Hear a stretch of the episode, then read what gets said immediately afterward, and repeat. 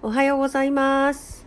今日も気持ちのいい、えー天気が、天気です。よろしくお願いします。今日は、えっ、と、中村県議が不在なので、えっ、と、少し短い時間ですがあ、私が日曜日の告知をさせていただきたいと思います。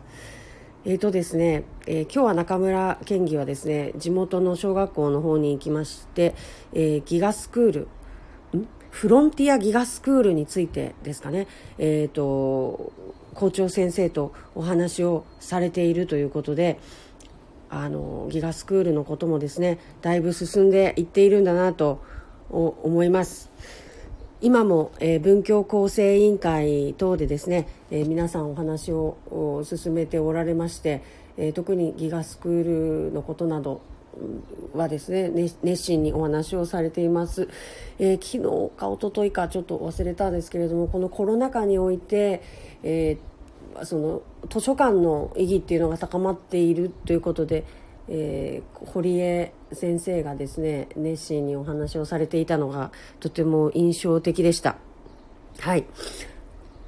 やっぱりそうですよねこう地元の小さな図書館もですけれどもこう図書館があるっていうことでのこう体験ってすごい大きいなと思っていてなんか私も可能であればですねその今あの中村県議といろいろ相談しながら話していることがですね長崎はやっぱ斜面地がありますのでこの斜面地の問題を考えていかなきゃいけないと。でただやっぱりこう男性は特にそうなんだろうなと思うんですけどねあの車が横付けできるかどうかっていうところってすごくこだわるんじゃないかなって気がしてます。で、えっ、と、生きやすさっていうところを考えた時に、えー斜面地のあの車が通れないところの、まあ、建物っていうのはかなりガクンとこう価値が下がるんですけれどもあの女性は割とそういうこう行きづらいところでも素敵なカフェがあったりするとあのちょっと遠くに車止めてでも行こうかなってするんですよね。で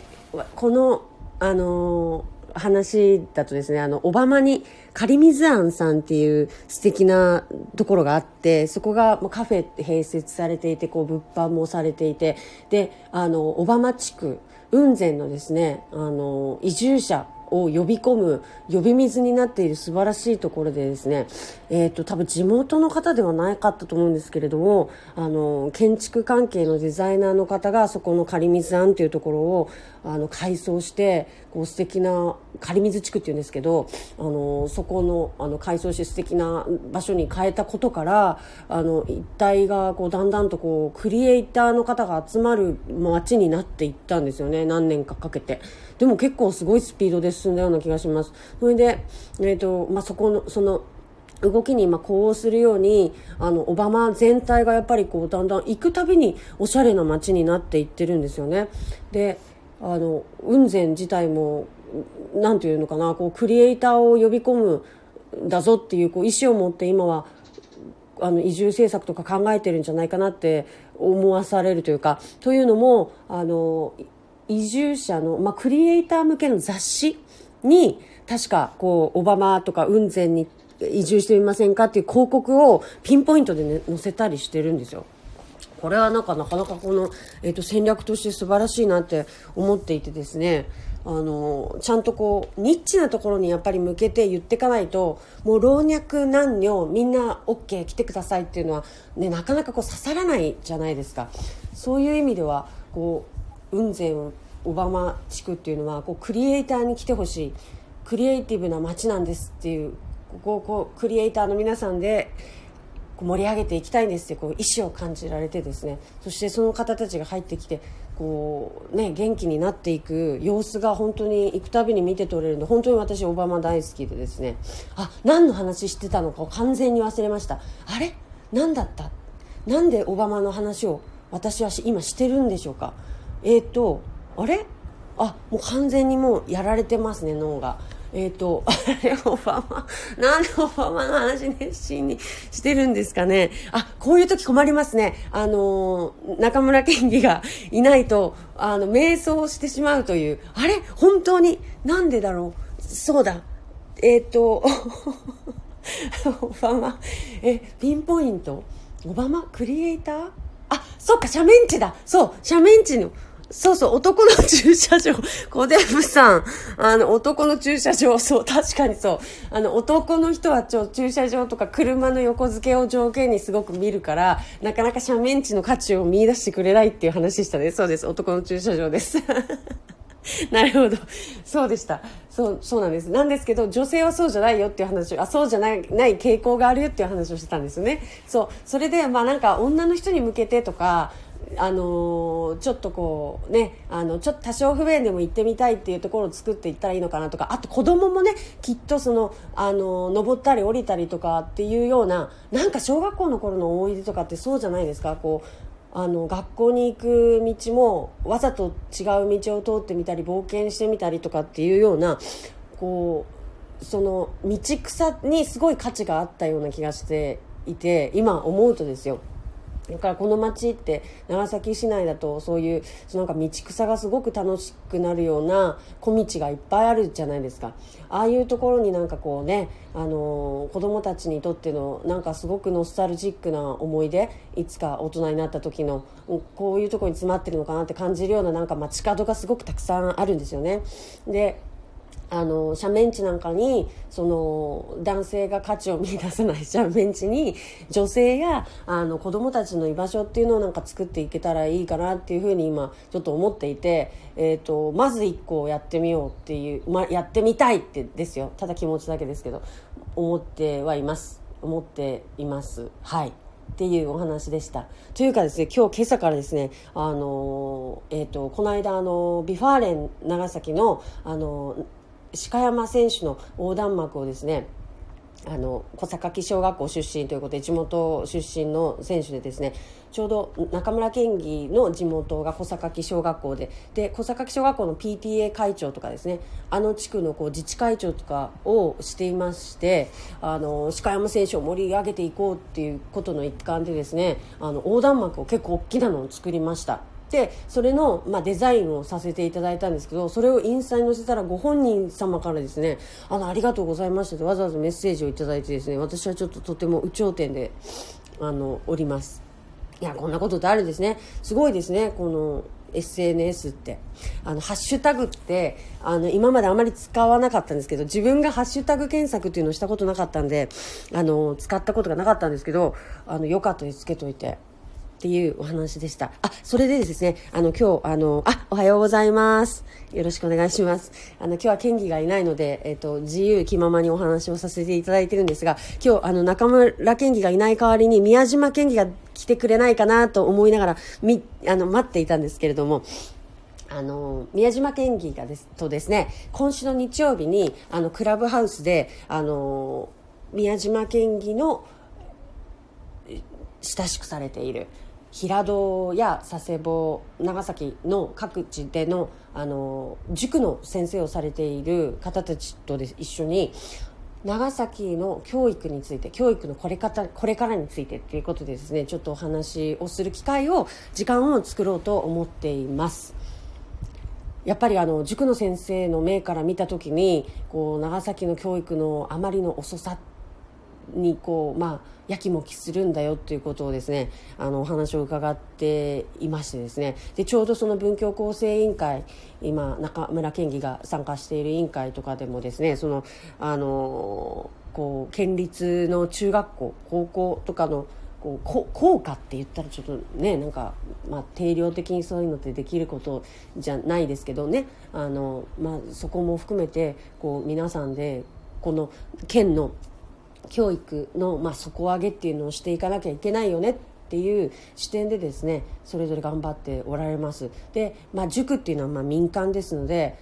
特にその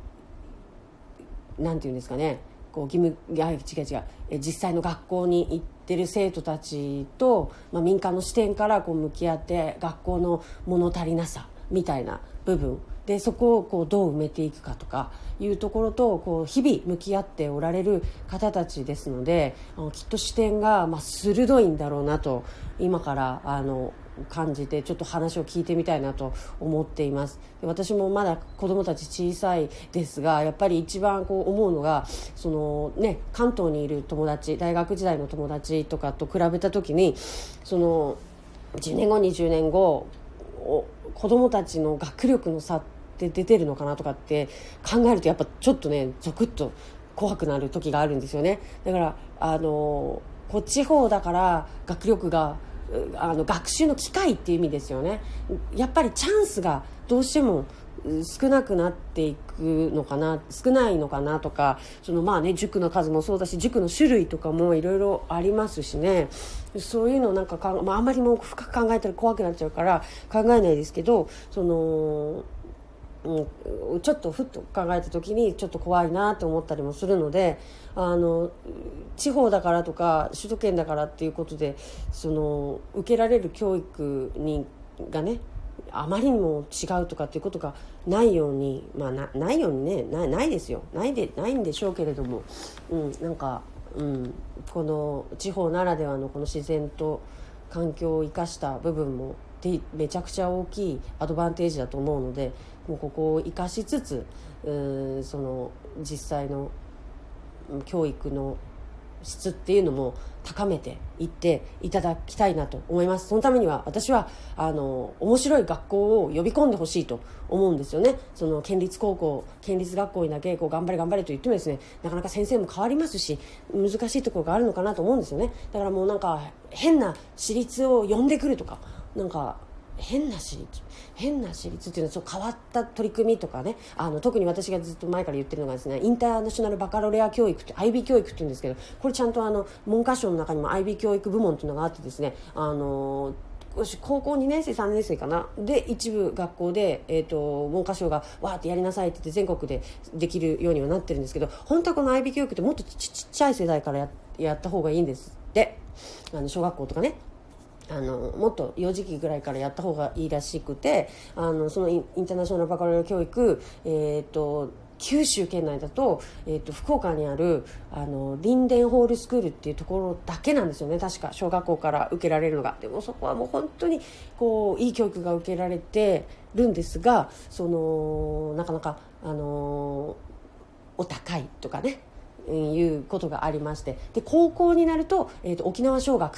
ここも優秀なとこですよね。沖縄尚学でも受けられると。だからこれがもっと広がっていってこうもう何が違うっていうのも勉強の仕方が全然違うんですよ。こう教科があるわけでもないみたいななんて言ったらいいのかな。もうかなり語弊があっても全然違うじゃないかって言って後で叩かれる可能性があるのであまり詳しくは言いませんけどあの16人ぐらいの学級でそのじゃあ今日はこれやってみようって言ってこう自然科学を学んでいたと思ったら実は歴史の話になっていってとかもう展開も自由にこう進んでいくようなあの話でですね。要するにもう教科の枠を超えた知識を持っている先生じゃないと教えられないっていうあれなんですよ。だからもう先生の質がものすごい問われるからいきなりじゃあ IB 教育来年からやりましょうって言ってて無理なんだなっていうのが思い思います。玉川大学かなんかでですね IB 教育の先生の育成とかっていうのを研究されてたと思うんですけど